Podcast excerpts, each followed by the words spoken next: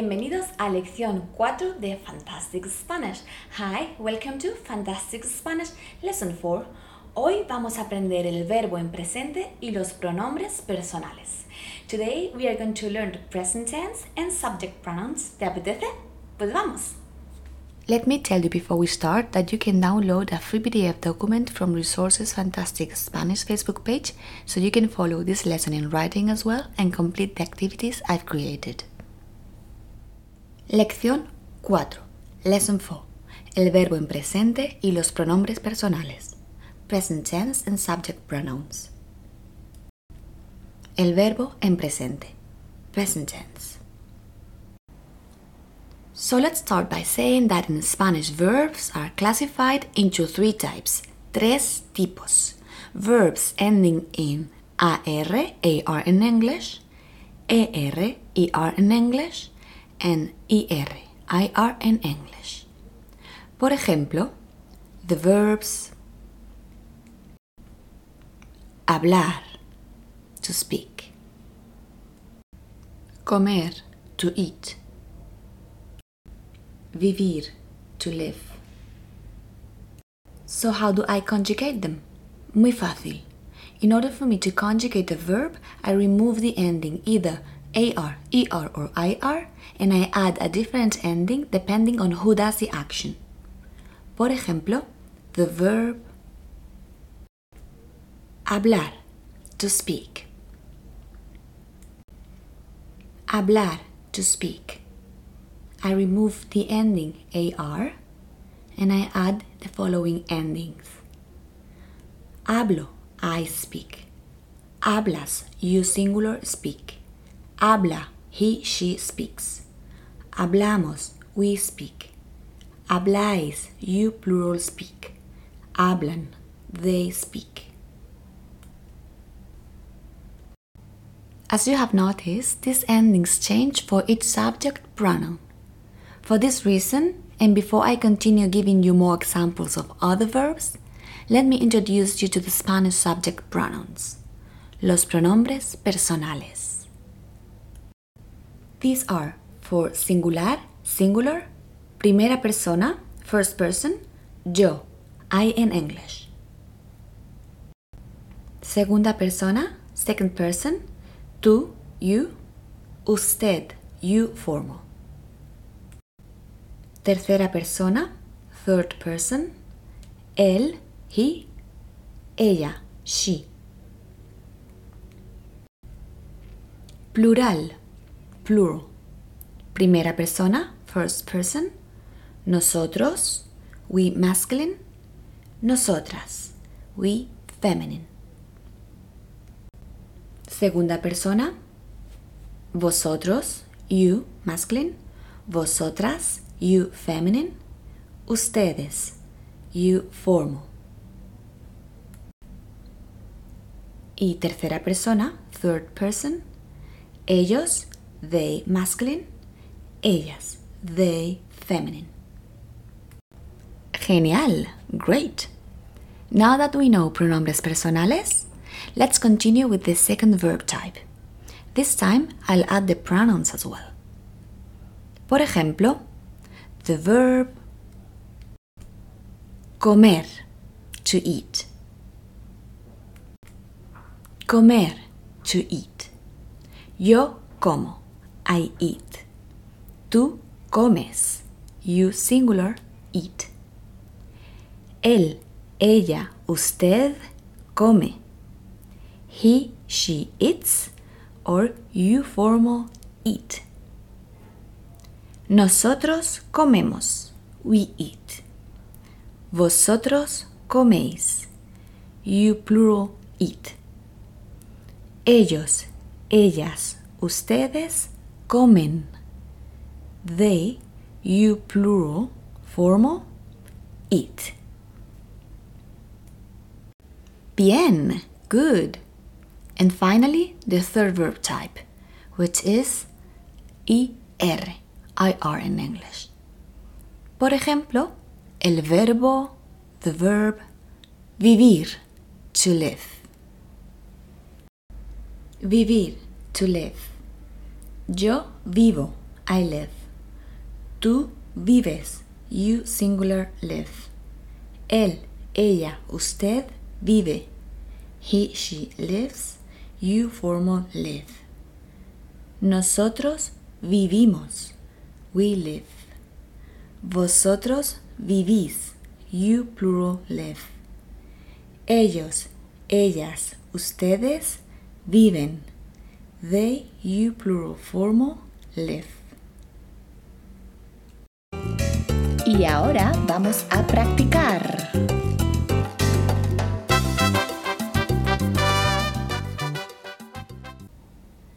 Let's practice these endings a little bit.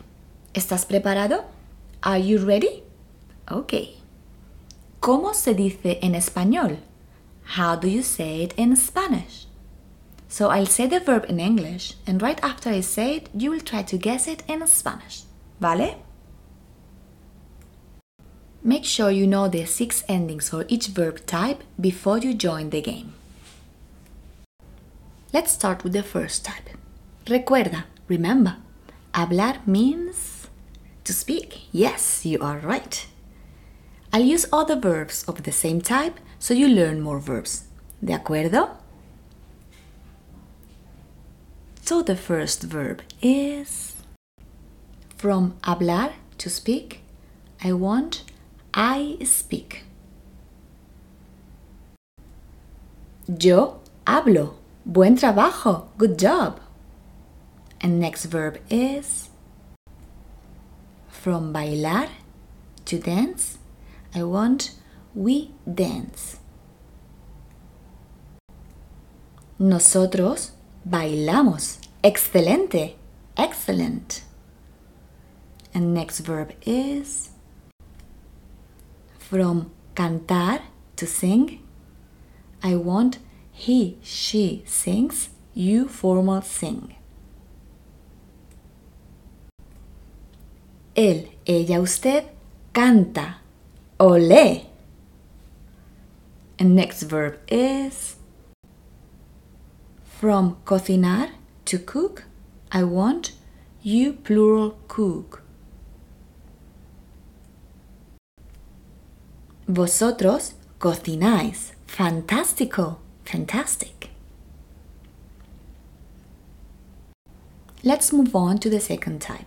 ER verbs. ER in English. Remember, recuerda, comer means to eat. But I'll use other verbs of the same type so you learn more. Okay? So the first verb is from comer to eat. I want you eat. Tú comes. Muy bien. Very good. From beber to drink, I want we drink. Nosotros bebemos. Genial. Great. And next verb is from aprender to learn. I want you plural learn. Vosotros aprendéis. Estupendo. Terrific. And next verb is from vender to sell. I want they, you plural formal, sell. Ellos, ellas, ustedes venden. Olé. And last but not least, the third type, ER verbs, IR in English. Remember, recuerda, vivir means to live. Yes, correct. So the first verb is from vivir, to live. He, she lives, you formal live. Él, ella, usted vive. Fantástico, fantastic. And next verb is escribir, to write. I want, we write. Nosotros escribimos. Genial. Great.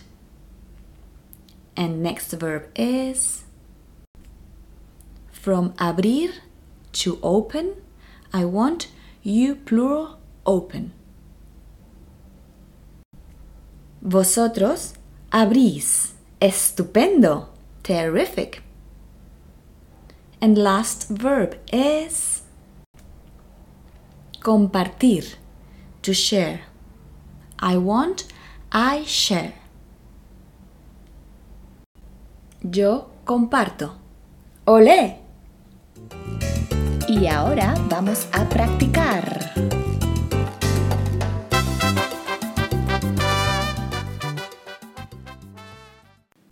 ¿Sabes qué? You know what? You have done an amazing job. Eres increíble. You are amazing. But do you want to see these verbs in contexto? In context? See? Let's play the last guessing game of this lesson, but this time I'll do it in the other way around, from Spanish into English.